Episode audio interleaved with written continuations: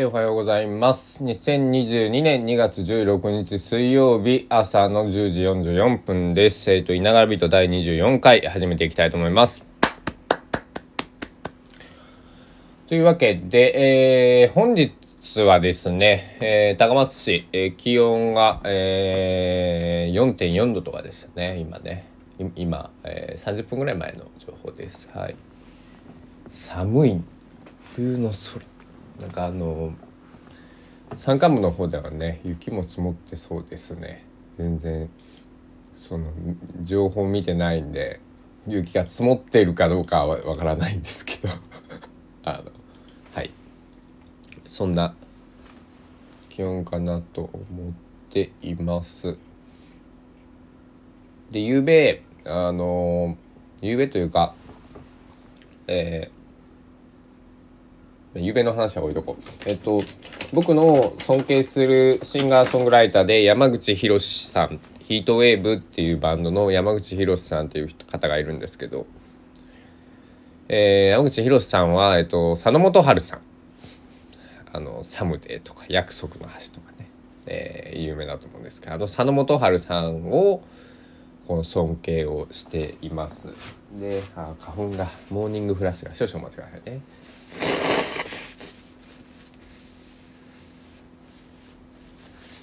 えー、花本春さんを尊敬されていてで僕はあの11歳10歳か11歳の時に尾崎豊に出会うんですけどその当時からえっと尾崎豊のファーストアルバムっていうのは佐野元春さんと浜田省吾さんのバックバンドのメンバーで録音をされているんですよ。でなのでえっとなんだろうあのでプロデューサーも、えっと、佐野さんと、えっと、浜田翔さん浜翔さんのレコーディングに携わっているので、えっと、そういう兼ね合いで、えっと、遠崎豊も佐野元春さんと浜田翔さんを愛知をしていてっていうところだったので、えっと、僕はずっと知ってたんですね。佐野元春さんのことももちろん。でサムデーとか約束の話とかその有名どころ。っていうのはもちろん存じ上げていてただその僕はなぜか浜田省吾さんはずっと聴き続けていたんですけど佐野さんの歌をその真剣にその聴くことが、えーつい2ヶ月ぐらい前までなくて。好きなのにななぜかこうくタイミングがなかったというか聞く気にならなかったから聞いてなかったんでしょうね。えっとまあ結論聞いてなかったわけです。でこの2ヶ月なぜか2ヶ月というか、うん、1月に入ってからかな。と山口博さんが、えっと、先月だったと思うんですけど歌を歌わずそのなんていうのかなまあインストのそのアルバムを出されていて。でそのライブを配信で見たんですけど。そしたら佐野元春さんこう最近こう言ってると「ひろしボーダーをぼかしていこうぜ」言ってたよって山口さんが言ってて。そそれやと思って僕は。でボーダーをぼかすっていうじゃあ意味は何なんだと。絶対佐野さん歌ってるはずだ今までも。と思って。佐野さんを まあ辿るように、えー佐野さんの歌を、えー歌えー歌っているじゃないわあの聴いてます曲を。でゆうべ聴いてたのはえーっと「ニューエイジ」っていうアルバムを聴いてました。これはあ違う New Age じゃない。 Visitors か、はい、ごめんなさい。 Visitors ですね。これ何枚目になるんだろう？3枚目？4枚目とかのアルバムだと思うんですけどね。えっ、とデビューされて。でえっ、とコン読めないんだよ。コンプレ Complication Shakedown まあこの曲はなんかあの日本語でラップでやった初めての曲だっていうあのそれでそれは知ってたんですけど、えっと、なんだろう佐野元春さんが日本語ラップっていうのを始められた方っていうのは知ってたんですけどこの曲だっていうのを知らずこの曲が聞いたことあったんですけどあこれがそうなんやへえと。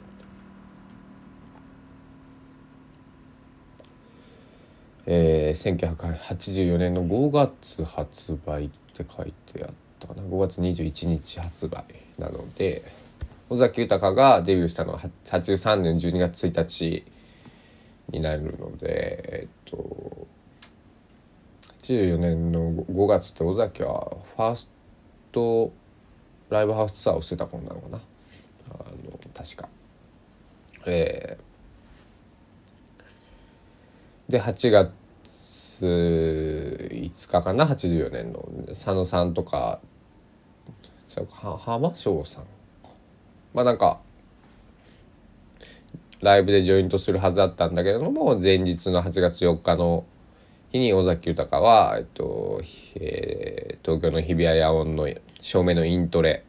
8メートルぐらいあるとこから飛び降りて足を複雑骨折して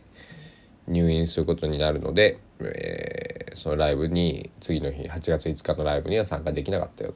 ていうことになるんですけど。でもどっかで佐野さんと会われたっていうのはなんか記事で読んだことがあるので。うん、ごめんなさい。浜田省吾さんの記憶と僕ごっちゃになってるかもしれないんですけど。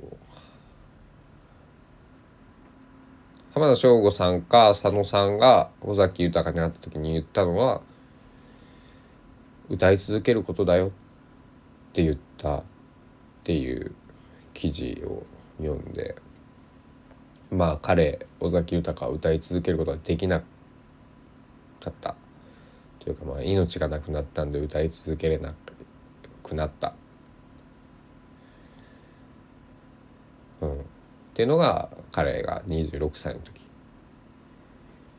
なんですけど。だから僕は今29歳になって尾崎豊よりまあそのな年齢っていう意味では長く生きてるんですけど僕はあのそのなんか物理学とかな何の話になるのか知らないんですけど僕もそんなにあれなんで。あの時間は一定じゃないと思信じているんですね。だから高速とか音速の話とかになっている。物理学。物理法則っていうのかな。ちょっとよく分かんないんですけど。まあ、そういう話になってくると思うんですけど。だからあの別に年齢とかその過ごした時間とか時間というかそういうだから24時間365日っていうベクトルではないと思っているので、えー、別に尾崎豊が10代で残した29曲をなんだろう。う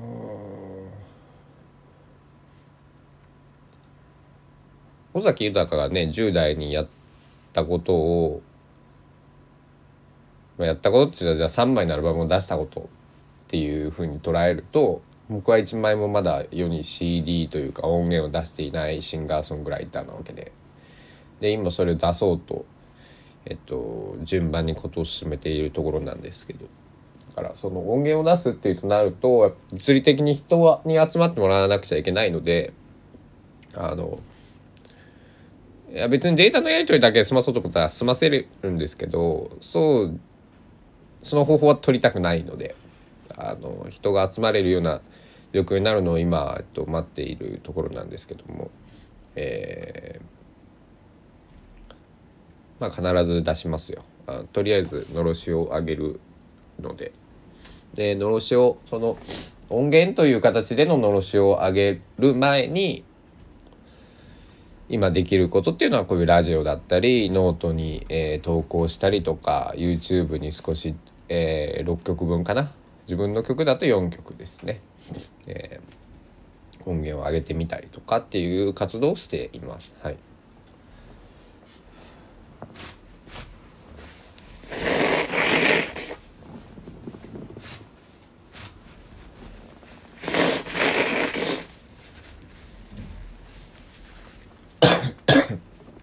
でえっ、といながらビートっていう風に名前を付けた理由なんですけどこのラジオのタイトルね。と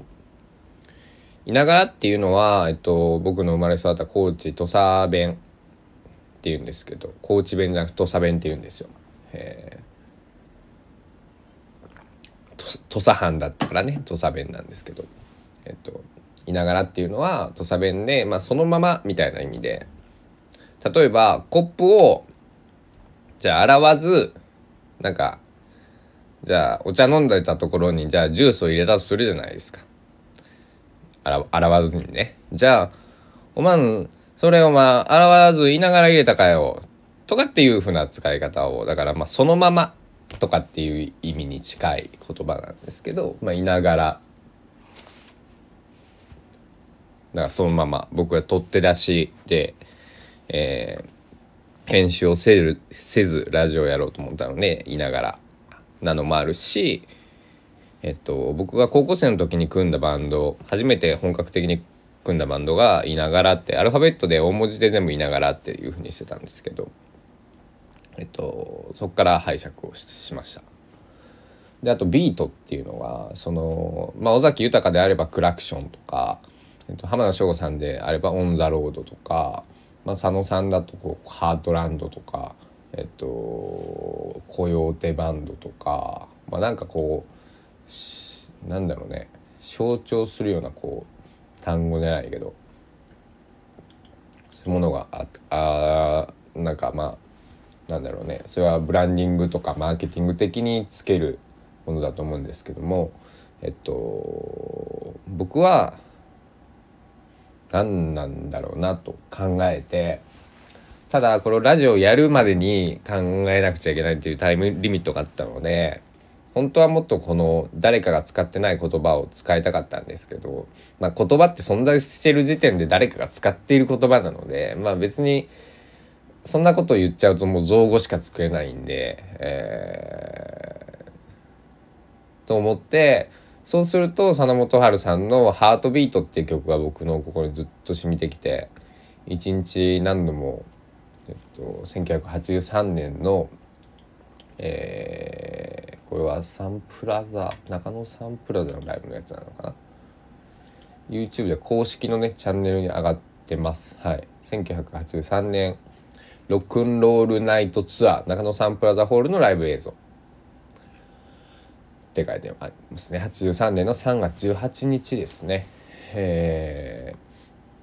ー、尾崎豊が、えー、デビューライブをした。3日後。3月15日にデビューライブをしてます。その3日後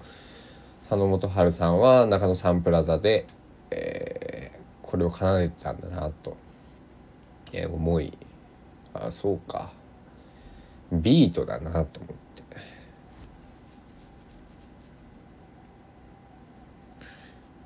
だから尾崎豊は「心の叫び」っていうのを「ハート・オブ・クラクション」って英語で言ったんだけれどもで佐野さんは「ハートビート」まあ、心の鼓動って僕は、えー、解釈したんですけど、えー、いながらビートこれはだから僕のそのままの心の鼓動だよっていう意味で、えー、ラジオのタイトルはつけています。だから僕が持ってるメディアではこのスタンド FM っていう場をお借りしているので僕が持ってるメディアではないんですけど僕がその責任を持って喋る場所っていう意味でいくとえー、なんだろう。歌とか文章じゃなくて、えーと、生々の僕の声で、えー、台本も決めずに喋、えー、り続ける。えー、僕の行動心の鼓動の垂れ流しの場みたいななんかそういうこれは、えー、ラジオに今のところなっております。で変化を恐れずね、えー、っと何かこう、え、例えば本当のラジオみたいにねこう BGM なんか作ってこう流したりとかじゃあ自分の曲ができたら自分の曲差し込んだりとかってそういうこともこれからしていくかもしれないしこれはこれでずっとやっていくかもしれない。そこはまだ全然わかんないし別にどうなろうとも別に僕の喋る場なので、えー、自由にできる、えー、サンドエヘムさんからやめてくれと言われない限りは、えー、できるので、えー、聞いてくださる方がたとえいなくてもほんと J アラートの訓練ですかねなんかサイレンが。うん、やっぱり J アラートテストですね。11時ねいつもなんかたまになりますよね。うん、僕の家は J アラートが、えー、窓は全部閉め切ってますが聞こえるような場所にいます。はい。うん鳥が飛んでますね。うん。今日もいい一日になりそうです。えっと少し用事ができたので、えー、お買い物にでも行ってこようと思っております。皆さん寒いんでね本当にえっと気をつけましょう。えっと花粉も飛んでるしもう僕は花粉大の花粉症なんでねもうダメだ。えー、2月3月はまあしそうゴールデンウィークまで僕花粉がねずっと続くんでねえー、ゴールデンウィークになったらやっと大丈夫かなみたいな感じですはいでは、えー、今日も健やかなる一日をお過ごしください。ご清聴ありがとうございました。いながら人第24回目でした。ありがとうございました。